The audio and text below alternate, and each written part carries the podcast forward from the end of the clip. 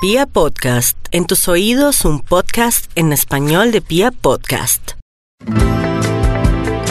Hola a todos mis chismófolos, soy Carolina Pardo y les doy la bienvenida a un episodio más de Chismes de Película. Mis chisméfolos, les cuento que ya tenemos una cuenta de Instagram, arroba chismes de película, para que me sigan.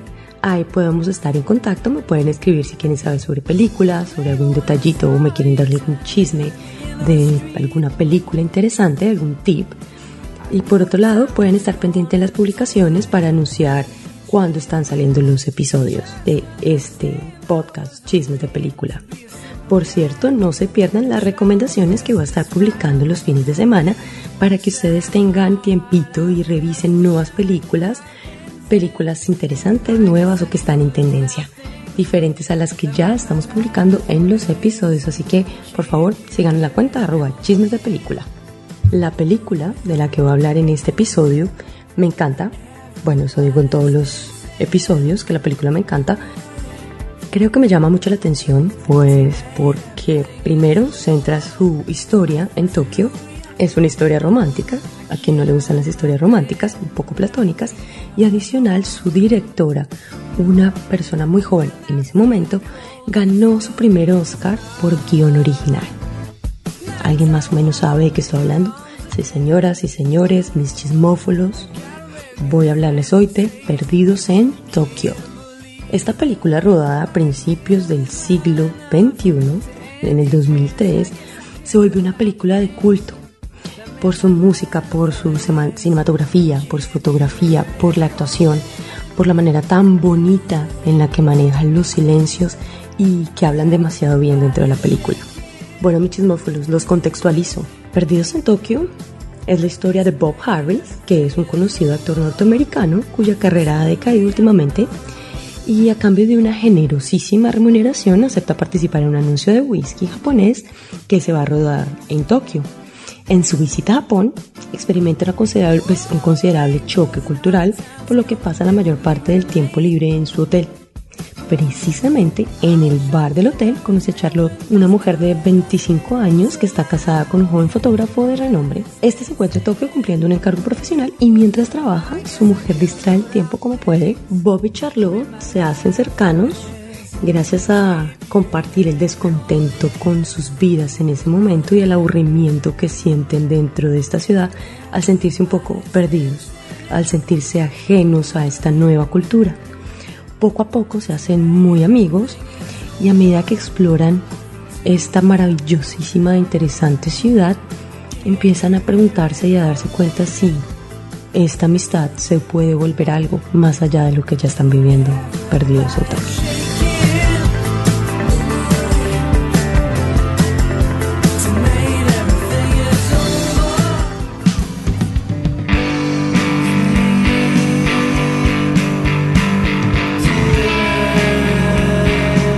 Bueno, mis chisméfolos, entonces les sigo contando muchos chismecitos súper interesantes de esta película. Primero quiero empezar contándoles un poco sobre la directora, porque esta película realmente es toda acerca de ella.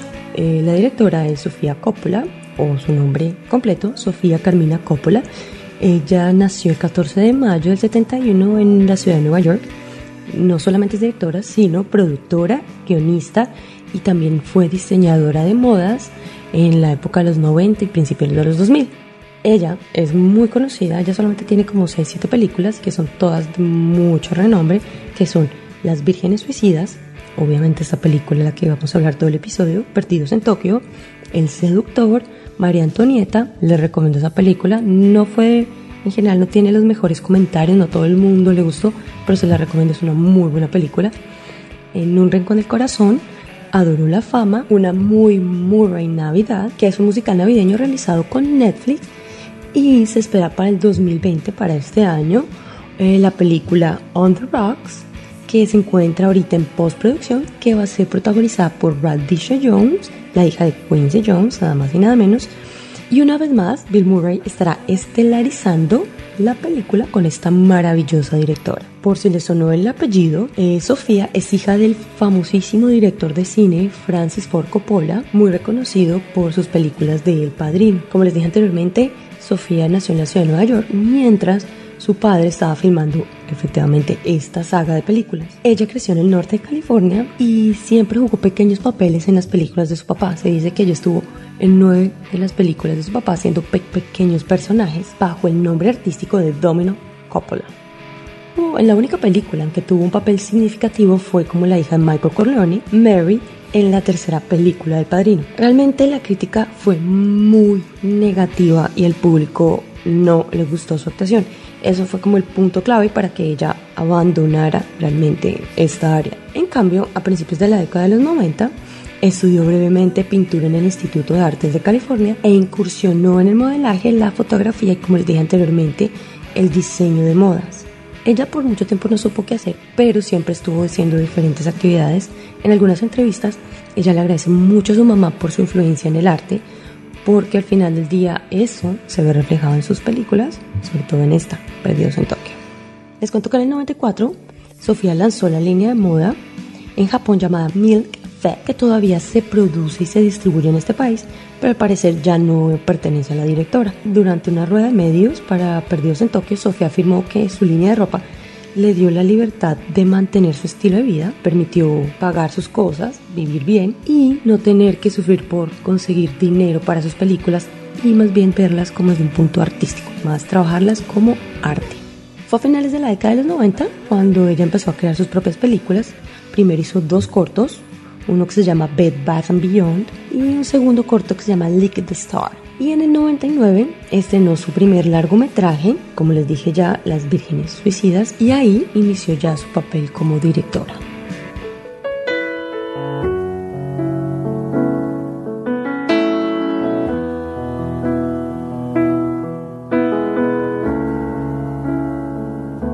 Sofía regularmente hace de directora, productora y escribe sus guiones o los ayuda a adaptar. Les cuento que esta película se hizo con un presupuesto de 4 millones de dólares únicamente. La película se estrenó el 14 de septiembre del 2013. En su primer fin de semana de apertura recaudó 925 mil dólares y a nivel mundial recaudó un total de 118.685.453 dólares, siendo un éxito total de taquilla. Adicional a esto, su rodaje se hizo en tan solo 24 días. Michismófolos, como les dije, esta película fue muy bien recibida por la crítica y esto hizo que se ganara varios premios. Recibió un Oscar al mejor guion original en el 2003 la película también fue nominada a la mejor película y mejor director, pero perdió ante El Señor de los Anillos, El Retorno del Rey. Y Bill Murray fue nominado a mejor actor, pero perdió ante Sean Penn por la película eh, Río Místico. También recibió los Globos de Oro a Mejor Película Musical o de Comedia, Mejor Actor Musical o de Comedia y Mejor Guión. Scarlett Johansson también fue nominada por Mejor Actriz Musical o de Comedia y fueron también nominados a Mejor Director. En cuanto a los BAFTA, ganó Mejor Edición, Mejor Actor y Mejor Actriz. También recibió nominaciones a la Mejor Película, Guión Original, Director, Música y Cinematografía. Ganó cuatro IFP, Premios Independent Spirit a la Mejor Película, Protagonista Masculino, Director y Guión. Y finalmente la película recibió el premio al guion original de Writers Guild of America.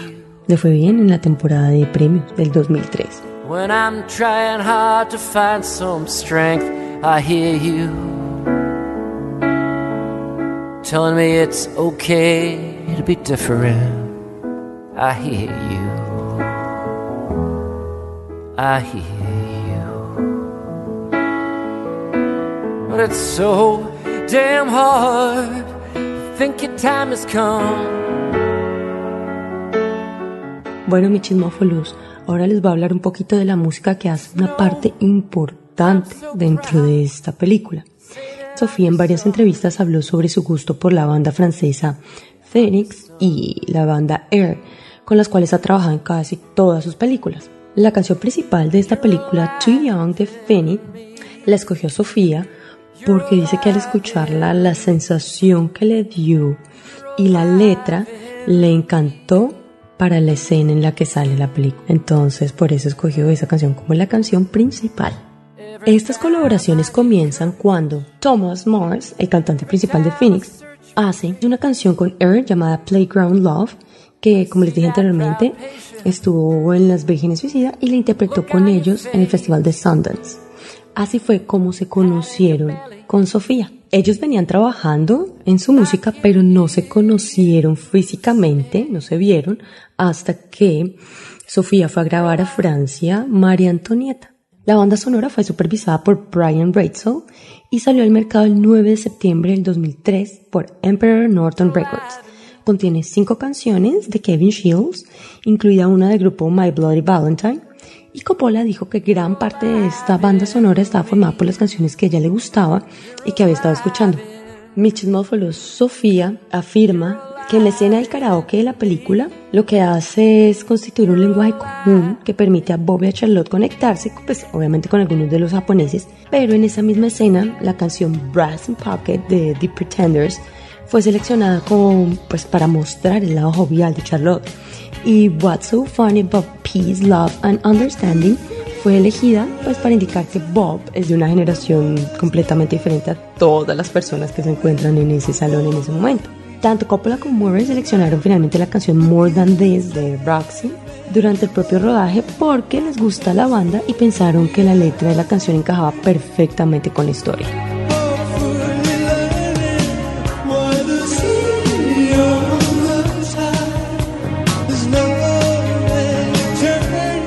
Bueno, mi ahora les voy a empezar a hablar del casting. Esta lección esta vez no va a ser tan, tan larga porque les cuento que para los papeles de los protagonistas Sofía Coppola escribe el personaje principal teniendo en mente y únicamente a Bill Murray. Ella afirma que si Bill Murray no hubiera, no hubiera aceptado tomar este papel, ella no hubiera hecho la película, porque él fue su musa. Bueno, mis chismófilos, les cuento que Sofía Pasó alrededor de un año tratando de localizar a Bill Murray y preguntándole a personas al azar que lo conocían a través de su reconocido gusto por el golf. Ella estaba en la misión para convencerlo de participar en su segunda película, pero en ese momento era muy difícil porque él no tenía un agente y era muy esquivo. Por cierto, un amigo mutuo, el escritor Mitch Glazer, le mostró a Murray el primer borrador del guion de Coppola pues, para esta película a él le gustó lo suficiente, o sea, lo que leyó le pareció lo suficientemente bueno para encontrarse con ella en un restaurante en el centro de Nueva York con algunos de sus amigos. Se cuentan, cuentan los chismófolos profesionales que Murray y Coppola hablaron durante cinco horas, aunque muy poco de la conversación fue sobre la película, y Murray aceptó hacerla, pero no firmó ningún contrato algo que es muy común en Bill. Aunque el director Wes Anderson, quien había trabajado con Murray, que es muy amigo también de Sofía, eh, le aseguró a ella que si Murray lo había dicho era porque efectivamente estaba dentro del proyecto. Obviamente ella estaba muy, pues, muy nerviosa que no fuera a aparecer, sobre todo teniendo en cuenta que pues, ya se ha gastado un millón de dólares en la película en todo el tema de la preproducción, que fue por cierto muy estresante. Y una semana antes de que comenzara la, filmación de la película, apareció Bill Murray en Tokio. Les cuento que en cuanto a Scarlett Johansson, a Sofía siempre le gustó lo que ella hizo en una película llamada Manny and Lowe, cuando ella tenía 17 años, o sea, más o menos por la época en que grabaron la película de Perdidos en Tokio. Sofía siempre ha tenido una gran atracción por los actores de los años 20, 30 y ella veía a Scarlett como una Lauren Bacall, que por cierto, para que sepan de quién estoy hablando, ella fue la que protagonizó la película Cómo casarse con un millonario, que es una película súper popular. Ella decía que realmente no puedes medir la química a menos de que hagan pruebas antes de comenzar a, a, filmar. Y lo que pasa es que ella no tuvo ese tiempo con Bill Murray y con Scarlett Johansson. Así que ella simplemente escogió lo que para ella pensó que iba a funcionar y por cierto le funcionó muy bien. Y es de las pocas personas que habla súper bien de Bill Murray y lo ama profundamente y por eso él ha protagonizado varias de sus películas. En cuanto al papel de John, el esposo de Charlotte, se rumora que, bueno, realmente y luego ella parcialmente lo confirmó, que se inspiró en su primer esposo, el también director Spike Jones. Por cierto, durante la realización de esta película, ella estaba pasando por su divorcio por lo cual ella se sintió muy identificada con Charlotte. Pues realmente ella escribió el papel de Charlotte basándose en su propia experiencia y los viajes que había hecho con su esposo a toque acompañarlo en temas de negocios. El papel de Anna Faris, los chismófilos profesionales aseguran que ella lo basó en Cameron Díaz, pero en varias entrevistas que ella ha dado, ella lo niega rotundamente, que fueron simplemente como la suma de varios prototipos de actrices que hay en el medio. Dice que ella se basó más o menos en 8 o 9 personas diferentes para crear este solo personaje. Pero se rumora que efectivamente lo hizo por Cameron Díaz. Imagínense que Scarlett Johansson cuando esta película tenía 17, 18 años, estuvo en la transición de cumplir esta edad. Y Bill Murray tenía 52.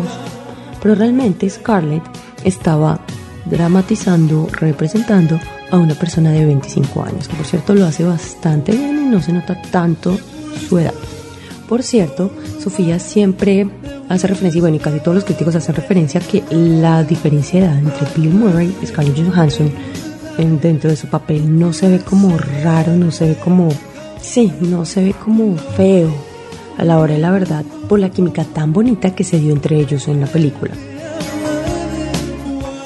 Les cuento como un chisme bastante particular. Recuerdan que les estaba diciendo que Bill Murray había dejado su agencia y que él no tenía gente en el momento de que Sofía lo empezó a buscar para que hiciera este papel.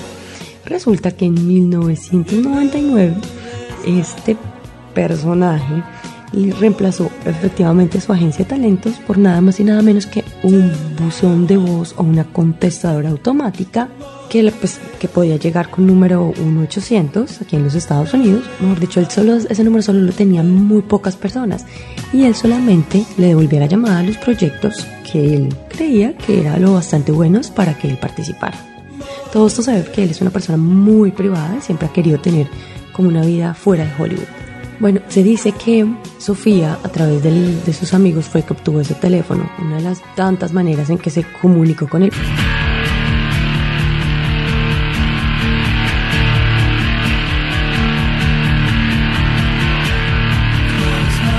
Catherine Lambert, quien interpretó a la cantante del salón en la película, no era una actriz profesional, sino realmente una cantante que trabajaba efectivamente en el salón del Park Hyatt durante la filmación y que Sofía había visto en uno de sus viajes a Japón en el 2001. No sé si lo notaron, pero Murray y Johansson no tienen ningún diálogo juntos hasta que transcurren 32 minutos completos de la película y por cierto sus personajes nunca se presentan. Les cuento que Sofía permitió la participación de los actores casi en un 80%. Muchas escenas de diálogo fueron improvisadas, incluidas las líneas de Bill Murray en la sesión de fotos y su conversación con Scarlett Johansson sobre su masaje de shiatsu para que sepan un chismecito bien interesante. El guion de esta película ustedes lo pueden encontrar en línea. Si se van a su buscador lo pueden encontrar. Para que los que quieran analizar y ver estos chismecitos que les estoy dando.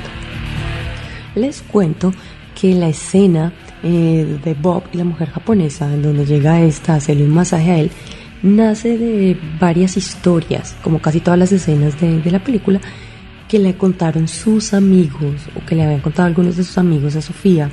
En una de esas fue que una de sus amigas tuvo un enredo, un malentendido, así como con un personaje. Ella trabaja en Japón y tuvo un malentendido de, de ese tipo con una persona en el lugar de trabajaba. Por otro lado, la producción no tuvieron muchos de los permisos para grabar en Tokio y eso los llevó a tener muchísimos inconvenientes cuentan nuestros chismófilos japoneses que hubo un poco de confusión con los yakuza en algún momento, nada más y nada menos con la mafia japonesa. Aparentemente, cuando estaban grabando, estaban en territorio yakuza y no lo sabían. Entonces les tocó salir corriendo de la locación por el mismo problema. Y en la escena en donde Scarlett está cruzando la calle, resulta que había un Starbucks arriba y se colaron ahí, compraron un café y hicieron una grabación desde el segundo piso donde se quedaba esta cafetería. Aparentemente nadie se dio cuenta, pero sí lo sacaron de muchas calles, de muchos lugares, por no tener los permisos.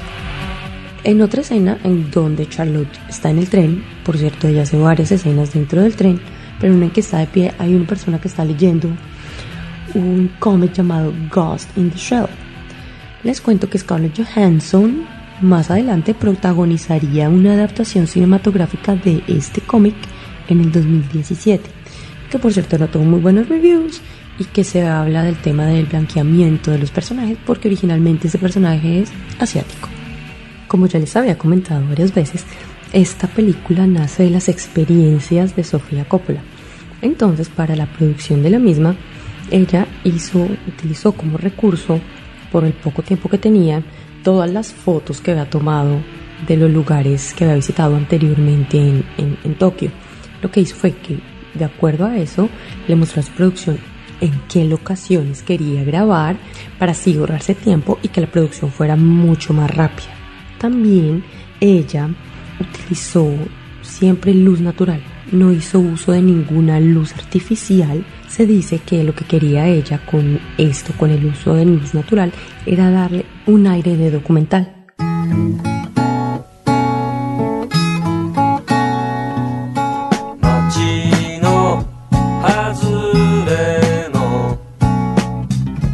El hotel donde se desarrolla la historia, como les había dicho, de pronto lo había nombrado antes, es el Park Hyatt de Tokio. Resulta que Coppola se había quedado en ese hotel mientras promocionaba su primera película, Las Vírgenes Suicidas, en 1999 y además acompañando a su esposo en algunos de sus viajes, como les había dicho también anteriormente, y se convirtió en uno de sus lugares favoritos en todo el mundo. Al principio al hotel le costó muchísimo aceptar la propuesta de Sofía de poder hacer las grabaciones allí, por lo que la mayoría de las escenas que son dentro del hotel son hechas de noche para no interrumpir a los huéspedes, aunque pues hubo algunos inconvenientes, incluso Bill Murray, era una persona que se estaba quejando, él empezó a gritar que con quién creía que estaba hablando y bueno, hasta que asustó a la pobre persona y lo sacó corriendo y pudieron realizar la escena. Les cuento, mis queridos chismófilos, que la primera escena en donde sale mostrando el de Rieder, Scarlett Johansson, fue basada en una pintura de Casseret, que es un conocido pinturista fotorrealista que realmente hace pinturas de mujeres, pero parciales, vestidas en ropa interior. Y Coppola tenía una idea muy específica de cómo quería que se abriera la película, que incluía efectivamente Johansson en ropa interior rosa, por cierto. Nuestros chismófolos nos dicen que Scarlett Johansson no se sintió muy cómoda haciendo estas escenas porque todo el tiempo ella bromeaba diciendo que la producción solamente la veía en ropa interior y que era muy incómodo, que siempre la producción se tuviera que enredar y tropezar con sus calzones. Otra escena bien interesante, eh, bueno ya saben que muchas de las escenas Coppola no las escribió, simplemente les decía, les daba como una idea de lo que tenía que pasar en la que está supuestamente un director dirigiendo a Ben en la parte del whisky. Ella lo único que hacía era gritarle frases o decirle cosas al director para que se las dijera a, a, Bill Murray en ese caso en, en, japonés, pero nunca le decían que tenía que hacer, él tenía que reaccionar. Ahí se vio un poquito la, la manera de improvisación y lo bueno que es Bill Murray improvisando. Y la escena salió, por cierto, fantástica. La idea de la traductora en esta misma escena nace de la experiencia que tuvo Sofía Coppola con una traductora mientras ella estaba haciendo la promoción en Tokio de las vírgenes suicidas. Ella decía que ella creía que realmente esta persona no le estaba diciendo ni la mitad de las cosas que le estaban diciendo o simplemente se estaba inventando lo que le estaba traduciendo. Les cuento que la inspiración de Murray para hacer comercial y todas las poses nace de los comerciales que había hecho Harrison Ford en Japón anteriormente. Pero resulta que Harrison Ford los había hecho promocionando cerveza. Y por cierto, esta escena nace también de la experiencia que vivió Sofía con su papá, Francis Ford Coppola, en los 80, con el famosísimo director Akira Kurosawa en donde colaboraron en la dirección de algunos anuncios de Suntory Whisky, que es el whisky que está promocionando en Perdidos en Tokio. Porque ellos se reunían efectivamente en la casa de los Coppola en San Francisco a realizar todos estos proyectos.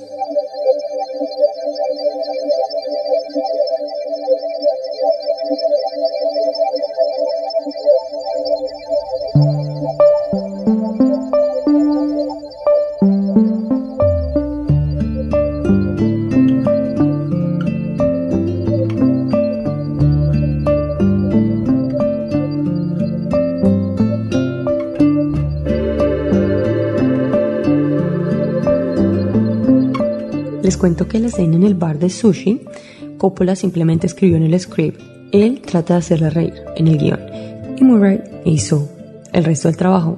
Y por cierto, la escena es muy interesante y Scarlett Johansson se ríe un montón de todas las cosas que empieza a decir él.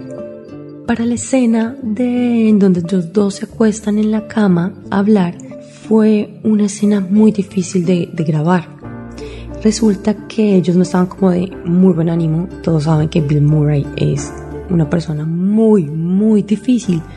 Entonces, al parecer, ninguno de los dos estaba como, como concentrado, no estaban de buen humor, no estaban como en buena relación en ese momento. Entonces a Sofía le tocó parar toda la escena y hacerla al día siguiente. Teniendo en cuenta que esa era la última escena que les quedaba por grabar, les atrasó un día más la producción. Johansson comentó que ella durante todo este tiempo se sintió sumamente ocupada, vulnerable y cansada durante pues obviamente los 27 días de filmación, porque resulta que el personaje de Bill Murray estaba o activado o desactivado. Y el mismo Murray decía que eso se debía a que él no había podido dormir y que durante todos estos 27 días había tenido jet lag. Mis chismófilos, mucho, mucho se ha especulado de que se dijeron al final los personajes de Ben y Charlotte cuando se están despidiendo. Se dice que él le dijo que también le iba a extrañar, que, o que le dijera a su esposo que se iban a separar, o que él se iba a separar, o que se vieran después en Los Ángeles. Pero realmente cuando entrevistan a Sofía Coppola y entrevistaron a Bill Murray, los dos coinciden en decir que lo que se dijeron ellos dos queda a interpretación de los espectadores, que lo mejor es que la persona dé su propia conclusión de lo que pudo haber pasado y lo que les pudo haber dicho. Por cierto, lo que realmente le dijo Bill Murray a Scarlett Johansson también es un secreto. Ni siquiera Sofía sabe qué fue lo que le dijo. Y la parte del beso en esa misma escena también fue una sorpresa, pero para Scarlett. Eh, Bill Murray y Sofía hablaron de la posibilidad de hacerlo si se daba en el momento y si en la escena se, se veía que se podía hacer el, el beso. Y efectivamente se dio, pero para Scarlett sí fue una muy grande sorpresa. Y para finalizar, les chismoseo que esta Perdidos en Tokio ha sido la película que Bill Murray más se ha disfrutado y que realmente más le ha gustado hacer.